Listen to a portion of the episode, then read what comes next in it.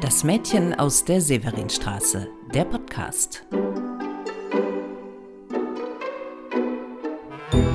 Hallo, ich bin Annette Wieners und ich bin die Autorin des Romans Das Mädchen aus der Severinstraße. Das Buch ist inzwischen erschienen. Ihr hört heute schon die zweite Folge des Podcasts zu dieser Geschichte, zu den Hintergründen und der Recherche. Der Roman spielt auf zwei Zeitebenen. Die eine liegt in der Gegenwart. Sabine Schubert, Großstadtsingle in Köln, arbeitet beim städtischen Jugendamt und muss mit einem Nähe-Distanz-Problem zurechtkommen. Es eskaliert, als sie in die Lebensgeschichte ihrer Großmutter hineingezogen wird. Die andere Zeitebene setzt 1937 an. Die Großmutter ist damals noch eine sehr junge Frau und wird in Köln als Fotomodell entdeckt. Sie soll das Gesicht der Nazi-Propaganda werden, gegen ihren Willen. In dem Podcast zum Buch konzentrieren wir uns zuerst auf diese Vergangenheitsebene. Meine eigene Familiengeschichte blitzt dazwischendurch auf und auch eine ziemlich unrühmliche Historie der Domstadt Köln am Rhein. In dieser Episode Nummer 2 bekommt ihr einige historische Aufnahmen zu hören. Die Quellen stehen in den Show Notes. Und ihr werdet jetzt gleich auch erfahren, warum Köln denn für die Nazis so eine besondere Bedeutung hatte und dass Köln diese Bedeutung leider auch sehr genossen hat. Aber zu Anfang hören wir erstmal rein in den Sound der Zeit, in die zweite Hälfte der 1930er Jahre. Das Mädchen aus der Severinstraße, der Podcast zum Buch. Episode 2.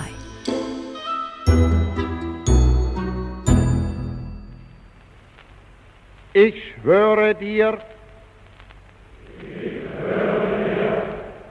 Adolf Hitler, Adolf Hitler als Führer und Kanzler des Großdeutschen Reiches, des Großdeutschen Reiches, Treue und Tapferkeit. Treue und Tapferkeit. Ich gelobe dir. Ich gelobe dir. Und den von dir bestimmten Vorgesetzten. Und den von dir bestimmten Vorgesetzten. Gehorsam bis in den Tod. Gehorsam so wahr mir Gott helfe. So wahr mir Gott helfe. Tja, so klangen meine Albträume, als ich mit der Recherche für den Roman begonnen habe. Was wir hier gehört haben, war die Vereidigung der neuen Jahrgänge der SS- und Totenkopfverbände am 9. November 1938 in München. Ich fand, das hatte schon was Sakrales, so einen religiösen Charakter. Das hat mich sehr beschäftigt und tatsächlich bis in die Nacht verfolgt. Ich erwarte von euch, dass ihr genauso wie ich einst auch in der schlimmsten Zeit nicht verzagt und verzweifelt habe, dass ihr genauso unter allen Umständen und zu allen Zeiten bedingungslos und treu zu eurem Eide steht und damit zu unserem neuen Reich.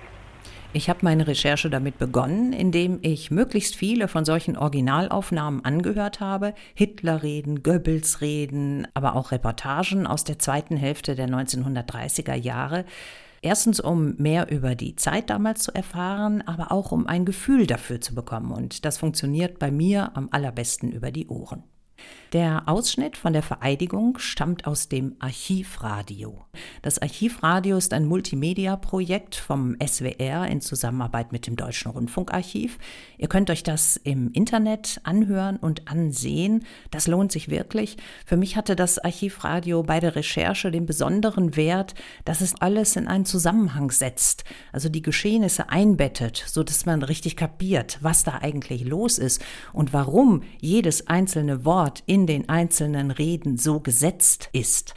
Zum Beispiel bei dieser Vereidigung, ihr müsst euch vorstellen, am 9. November 1938, gegen Mitternacht war das, also mitten in der Reichspogromnacht. Überall im Deutschen Reich wurden die Wohnungen der Juden verwüstet, die Geschäfte geplündert, die Menschen wurden gejagt und Adolf Hitler verliert bei seiner Rede in München kein einziges Wort darüber. Als gegen Mitternacht Hitler spricht und die neuen SS-Rekruten vereidigt, brennen bereits die ersten Häuser. Angekündigt wird er vom Reichsführer der SS Heinrich Himmler. Auf das, was in dieser Nacht noch geschehen würde, geht Hitler mit keinem Wort ein. SS Herren zur Vereinigung hält ab! Rechter Arm hoch! Was wird besprochen in der Öffentlichkeit und was wird verschwiegen oder sogar richtig abgespalten? Das hat mir viel mitgegeben für den Roman. Maria Reimer, das Mädchen aus der Severinstraße, empört sich über ihren Vater, der ihrer Ansicht nach nur duckmäuserisch auftritt. Er legt zwar dem jüdischen Nachbarsjungen ein Brot hin, aber er tut das nur heimlich und er erklärt ihr auch gar nicht, was es zum Beispiel mit den Wehrmachtssoldaten in der Stadt Köln auf sich hat. Warum sind die da? Warum werden die gefeiert? Köln hat ein ganz spektakuläres Ereignis hinter sich. Im Frühjahr 1936 sind plötzlich Soldaten der Wehrmacht über die Hohenzollernbrücke auf den Dom zumarschiert. Dabei war das Rheinland eigentlich entmilitarisierte Zone. Es gab so einen Pufferstreifen Richtung Frankreich. Da durfte sich, vertraglich abgesichert, kein Soldat und kein Panzer aufhalten, um den Frieden zu stabilisieren. Aber die NS-Regierung hat sich darüber hinweggesetzt. Hitler hat einen großen Coup gelandet und es gibt eine ganz tolle Dokumentation auf DVD von Hermann Rheindorf. Köln im Dritten Reich heißt die. Und da wird der Einmarsch der Wehrmacht so beschrieben. Samstag, 7. März 1936. Zum ersten Mal seit Ende des Ersten Weltkrieges marschieren deutsche Soldaten wieder durch Köln. In einer Überraschungsaktion hat Adolf Hitler 30.000 Mann samt schwerer Waffen über den Rhein geschickt.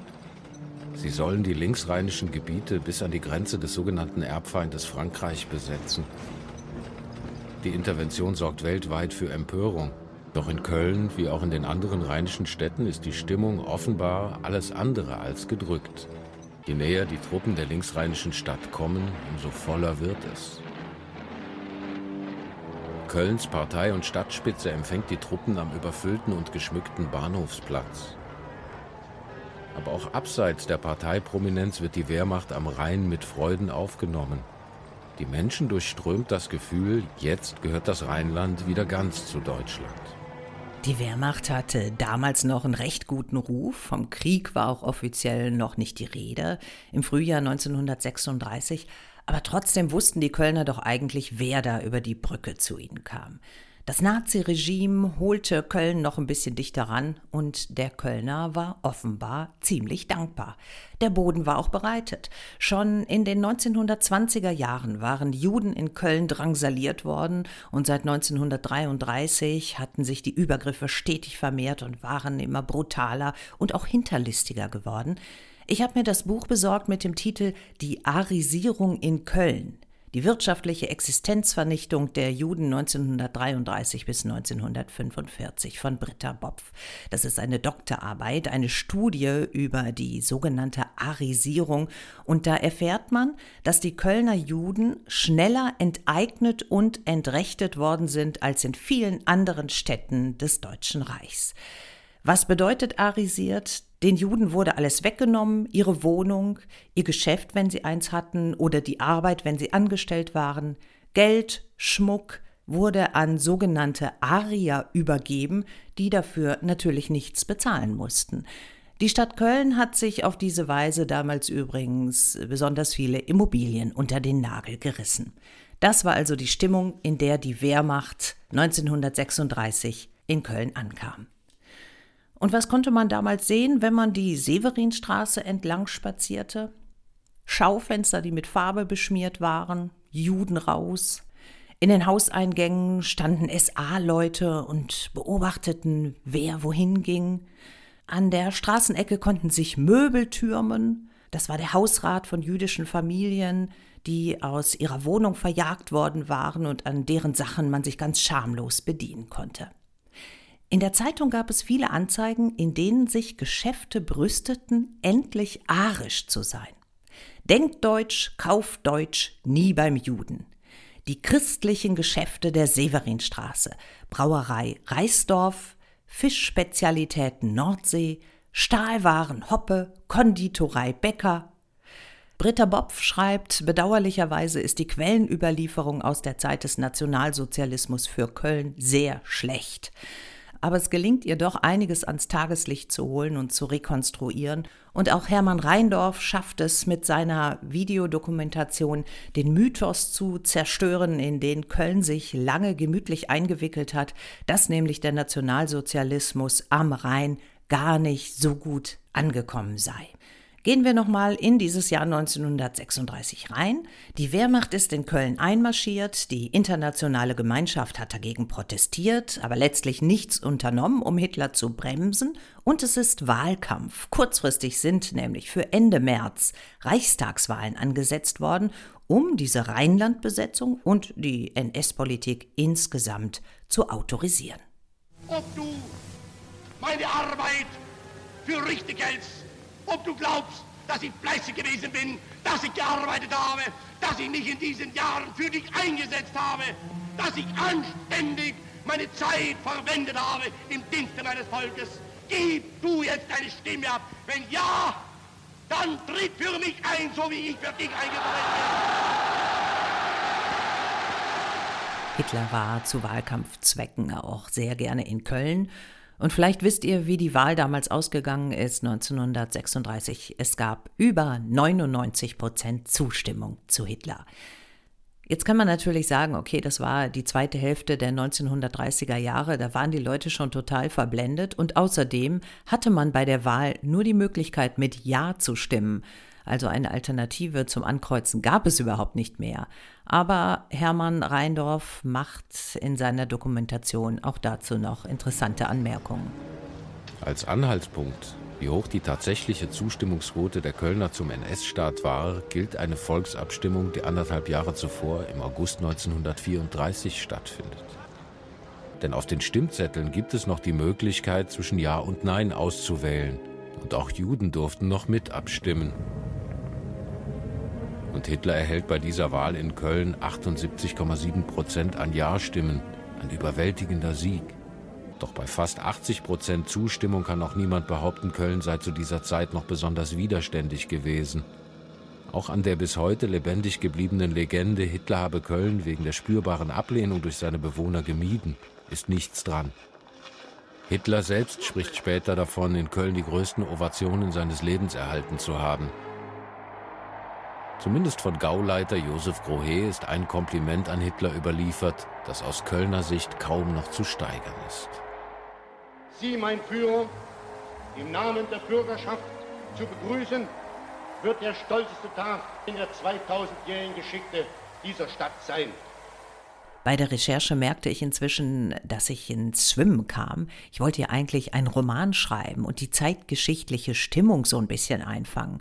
Aber was ich tatsächlich hörte und sah und las, das schlug mir über dem Kopf zusammen, denn ich musste mir vorstellen, in dieser Zeit haben meine Großeltern in Köln gelebt. Auch meine Mutter wurde schon 1938 geboren in Köln. Das bedeutet, meine Familie war ein Teil des ganzen Geschehens. Und ich fragte mich, inwiefern haben meine Großeltern eigentlich mitgemacht und auf welcher Seite haben sie überhaupt gestanden? In meiner Familie mütterlicherseits war darüber nie gesprochen worden, inzwischen sind alle tot, aber ich wollte das jetzt trotzdem wissen. Ich wollte mich so in die Recherche reinbohren, dass ich nachher klar sagen konnte, wie die Geschichte mich persönlich betreffen würde. Und dann fing ich an, die Einzelteile so ein bisschen auseinander zu sortieren, um überhaupt voranzukommen mit meinen verschiedenen Zielen, die ich inzwischen hatte. Also, meine Großmutter war Maria Reimer. Reimer, anders als im Buch mit Y geschrieben, Maria Reimer stammte aus der Kölner Südstadt und war für kurze Zeit ein Fotomodell. Bestimmte Begebenheiten aus ihrem Leben habe ich für den Roman benutzt, aber eben nicht alles. Zum Beispiel war die echte Maria Reimer schon in den 1920er Jahren Fotomodell, nicht erst 1937. Meinen Großvater Heinrich, den habe ich nicht so lange gekannt, aber ich wusste, dass er in einer interessanten Kölner Firma gearbeitet hat. Da komme ich später nochmal drauf zu sprechen. Jetzt will ich nur sagen, diese Firma stellte die Kölner Automodelle her. Das sind sehr aufwendig konstruierte Spielzeugautos aus Metall gewesen. Die könnt ihr heute auf Sammlerbörsen für zig hundert Euro kaufen. Ich machte mich ein bisschen schlau, was diese Firma angeht. Prämeter heißt sie. Früher saß sie im rechtsrheinischen Köln. Und plötzlich war es, als würde ich wie durch so ein Fernrohr zurückgucken auf die Zeit damals, auf meinen Großvater, auf die Firma Premeta, auf die Firma Postel auch, mit der Premeta Geschäfte gemacht hat und die von einem lupenreinen Nazi geführt wurde. Und da musste ich mich nun wirklich entscheiden, was wird Heinrich im Roman tun und was will ich über den echten Heinrich, mein Großvater, wissen. Ich musste das auseinanderhalten, denn ich hätte den Roman sonst überhaupt nicht schreiben können, weil mir ständig die Realität dazwischen gegrätscht wäre. Mir kam dann letztlich die Arbeitsüberlastung im Bundesarchiv in Berlin entgegen. Ich stellte da nämlich einen Antrag auf Auskünfte über meinen Großvater und erfuhr, dass es Monate dauern würde, bis man meinen Antrag bearbeitet hätte, und in der Zwischenzeit beschloss ich, dass die Figur in meinem Roman zwar ebenfalls Heinrich heißen darf, aber sich nicht mit meinem Großvater identifizieren muss, die Romanfiguren sollten insgesamt ihr eigenes Leben bekommen. Und nebenher stocherte ich noch weiter in der Kölner Geschichte rum. Ich äh, konnte da jetzt wirklich nicht mehr loslassen und das hat sehr viel mit Prämeta, Postel, und mit dem Gauleiter Josef Grohe zu tun. Im Rahmen dieser Fliegersache sind wir nun dazu übergegangen, mal die Juden aus den festen Häusern herauszusetzen.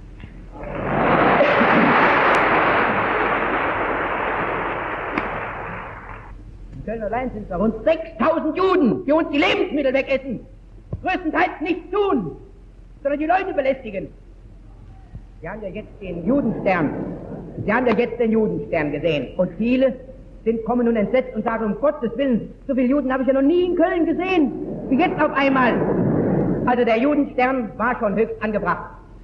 Und jetzt sehen wir, wie massenhaft sie noch herumlaufen. Gauleiter Josef Grohe 1941 in den Kölner Messehallen. Und damit sind wir schon beim nächsten Schritt in der Recherche und beim Stoff für eine weitere Podcast-Episode. Man muss ja, wenn man sich so kopfüber in eine Sache stürzt, auch ab und zu mal zurücktreten und gucken, in welchem Zusammenhang die einzelnen Begebenheiten eigentlich stehen, die man sich so dicht und genau angesehen und angehört hat und die einen inzwischen auch berühren. Was hat die Kölner dazu gebracht, so zu sein, wie sie waren? Was hat die Deutschen dazu gebracht? Deutschland war ja hochverschuldet nach dem Ersten Weltkrieg. Das Deutsche Reich sollte immense Summen zahlen an Entschädigungen und Wiedergutmachung, auch die gesamte Schuld auf sich nehmen, und das empfanden viele als ungerecht. Die Armut und Arbeitslosigkeit im eigenen Land war sehr hoch, auch in Köln gab es Hunger, und dann kam da plötzlich einer, der sagte, jetzt ist mal Schluss mit den Schuldgefühlen nach dem letzten Krieg, wir sind doch wer, wir müssen nicht ewig in Sack und Asche gehen. Kommt euch auch irgendwie bekannt vor, oder?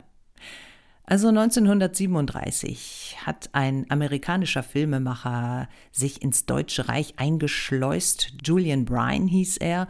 Und er hat heimliche Filmaufnahmen gemacht, sie dann rausgeschmuggelt. Im Deutschen Reich gab es ja längst die Zensur. Und Julian Bryan ist dann Ende der 1930er Jahre damit auf Tour gegangen durch Amerika, um zu zeigen, wie es im Deutschen Reich wirklich zugeht und auch um die Frage zu stellen, wie konnte es bloß so weit kommen. Es gibt diese Aufnahmen immer noch zu sehen. March of Time, Inside Nazi Germany, Gibt es auch als deutsche Bearbeitung. Guckt euch das ruhig mal an. Da sind übrigens auch Szenen auf der Reichsausstellung in Düsseldorf gedreht worden. Schaffendes Volk. Ich finde diese Aufnahmen ziemlich bedrückend und auch unheimlich. Diese sterile Atmosphäre, die Julian Bryan da eingefangen hat. In der deutschen Bearbeitung wird auch ein amerikanischer Wissenschaftler und Bürgerrechtler erwähnt, der sich damals Gedanken darüber machte, warum die Deutschen Hitler eigentlich groß gemacht haben. William E. B. Dubois hieß er und der schrieb im Pittsburgh Courier. Deutschland ging es schlechter als anderen, weil es hoffnungslos verschuldet war. Adolf Hitler kam an die Macht, indem er die Welt einer Verschwörung beschuldigte, Deutschland wirtschaftlich auszuhungern. Die Industrie hatte Angst, die Landjunker hatten Angst, die Manager, Ingenieure und Ladenbesitzer hatten Angst, und sie alle folgten einem Mann, der zuerst ein Witz, dann eine Plage und plötzlich ein Diktator war.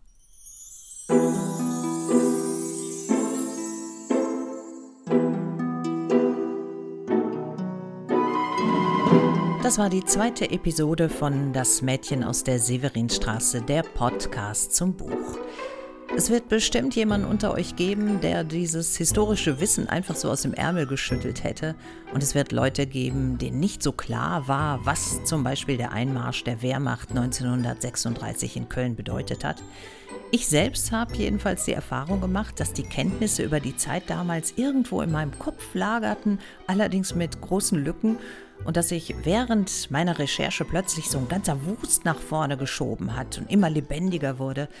Das hat äh, aber sicher auch mit diesem unmittelbaren Eindruck von Originaltönen und Bildern zu tun und auch mit der Tatsache, dass ich in dieser Stadt Köln lebe, an den Schauplätzen täglich vorbeigehe, dass ich Schwarz-Weiß sozusagen mit Live und in Farbe verbinden musste. Das mit der Angst hat sich mir auch eingeprägt. Angst wollte ich nicht haben, trotz aller Albträume. Ich wollte schreiben, die Figuren erfinden, die Handlung weiterspinnen, aber dicht an der Realität, egal was ich noch herausfinden würde. In der nächsten Episode, nächste Woche, kommen zwei Dinge auf euch zu. Erstens die alte Gestapo-Zentrale in Köln, das LD-Haus, in dem heute das NS-Dokumentationszentrum untergebracht ist und in dem freundliche Menschen sitzen, die mir ganz großartig weitergeholfen haben. Und dann gucken wir nochmal auf Denkdeutsch, Kaufdeutsch, nur deutsche Geschäfte. Das betraf nämlich auch die Mode die Modeindustrie, die Fotografen, die Models, unser zweites Thema. Da tauchen wir dann ein. Macht's gut, bis nächste Woche. Ich bin Annette Wieners.